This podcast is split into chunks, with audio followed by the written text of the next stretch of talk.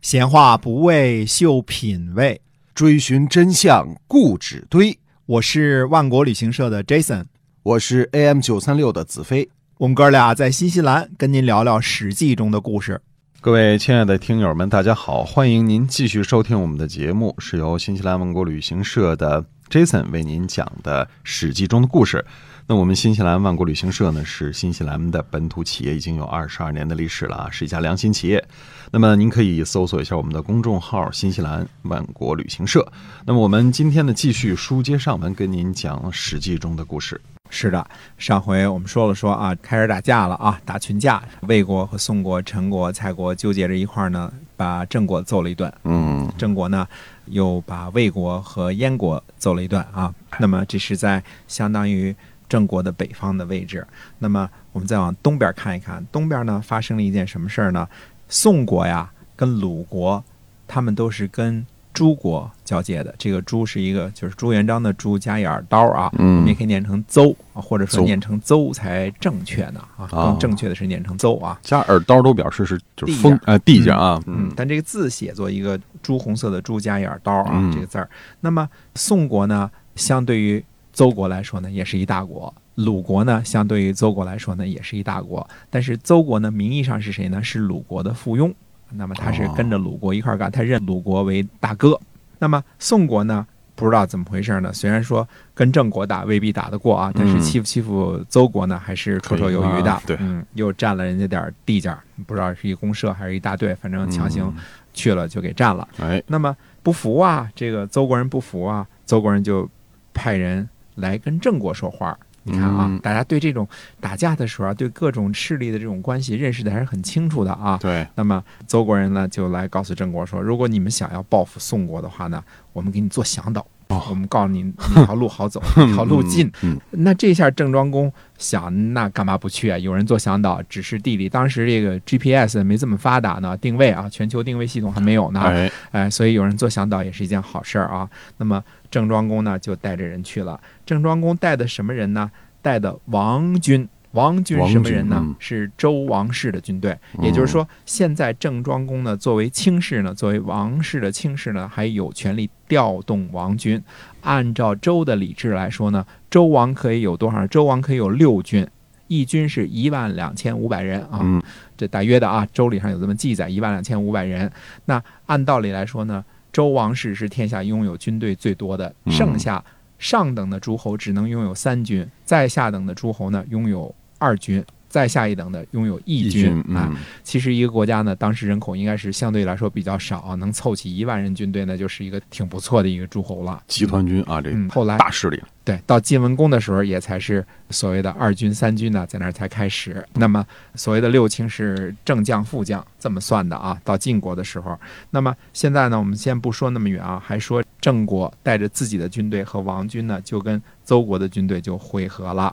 那么一块儿呢去打宋国，而且呢，打到什么地方呢？打到了宋国都城的外城，外城呢叫涪，这个涪呢也是一个涪的这个一半儿加上一个耳刀啊，耳啊就入涪，它当做外城。当时呢，等于说有外城又有内城，这个涪呢就是外城，嗯，打到了宋国都城的这个外城，那非常的强悍了啊，就是打服了啊，哎，这个时候呢，其实我们就看这个错综复杂的关系啊。实际上呢，鲁国和宋国是友好同盟国家，嗯他们之间签订的互不侵犯友好协议。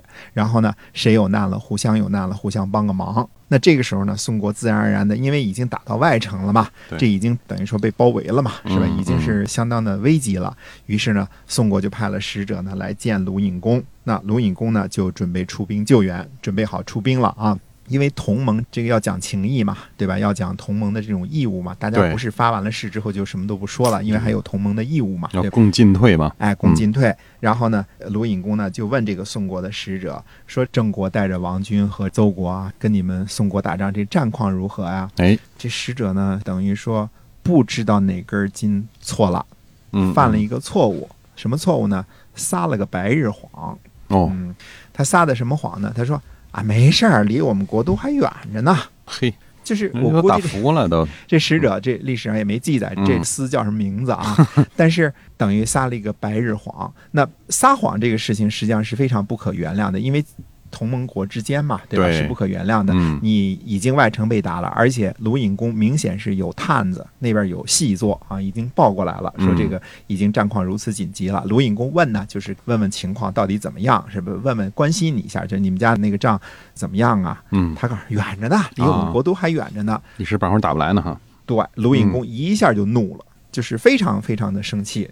其实这个生气啊，我们到后来也看，其实卢隐公呢，在决定出发去救宋国还是不出发去救宋国这事儿，本来他就纠结，因为自己的附庸国邹国或者周国啊，邹国呢是跟着郑国是在一边儿的，嗯，对？吧？一块儿去打宋国了。那么他本身就是一个挺尴尬的一个地位，因为再怎么说，宋国哪天来指责说是你的附庸国起的这头啊，给人当的向导啊，对，那么还有一点呢，郑国现在太牛了。太强大了，嗯咣叽一下就揍人家宋国一顿，然后嗯咣叽一下就跟这个联军干一仗。虽然说未必干得赢，让人把骨子给割了啊，对但是咣叽一下呢，又把南燕跟这个魏国揍了一顿嗯，那太厉害了！你跟一个太厉害的对头，因为你跟宋国一块儿就是等于跟郑国作对嘛，对吧？是，他嗯心里呢惴惴不安，但是看在同盟的意图上呢，还是准备起兵去救援。这个不知道哪根筋错了，这使者呢说了一个离都城还远着呢，结果呢，卢隐公大大的生气，马上叫停，所有的军队停止出发，不去了。嗯然后呢，回来呢，对使者，使者是个很高的级别啊，他在国外实际跟现在使者一样，他是代表国军的，你是对出使一个国家大使，就代表一个国家的，嗯你说话是有分量的。对使者说呢，说贵国的国君命令我们说共同负担社稷的危难，我们商量好的。刚刚贵使者说呢。敌军还没有打到国都呢，离得还远着呢。这个呢，寡人我可不敢知道这件事情。这个事儿呢，我们就别谈了。嗯所以马上叫停了这个救援的军队。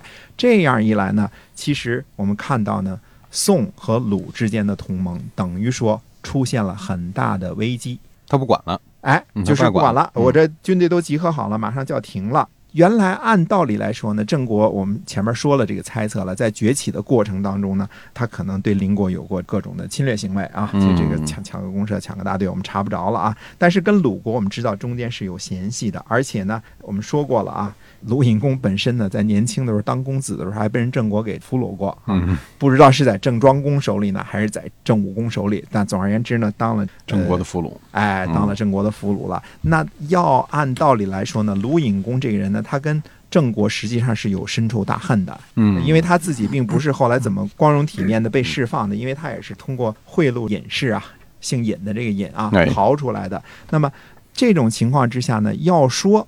他应该向着宋国，而不应该向着郑国，对吧？嗯嗯那现在呢，有这么一个机会，偏偏呢，这宋国这使者啊，这是一二啊，所以有时候选这个外交使节呢，挺有讲究的。你不能派一个撒谎精，是吧？ 哎他是不知道，他也可能是为了宋国好啊。但心想郑国还远着呢，你别着急啊嗯，你只要出兵救我们你就不行。知道他怎么想的哈，哎，把卢隐公给得罪了，哎而且呢，卢隐公呢给自己不出兵救援他的盟国宋国呢，找了一个道义上的借口，嗯，就对是跟这个郑国还郑是国挺忌惮的。嗯这样呢，实际上给鲁国和宋国之间的关系呢，我们说服下了阴影。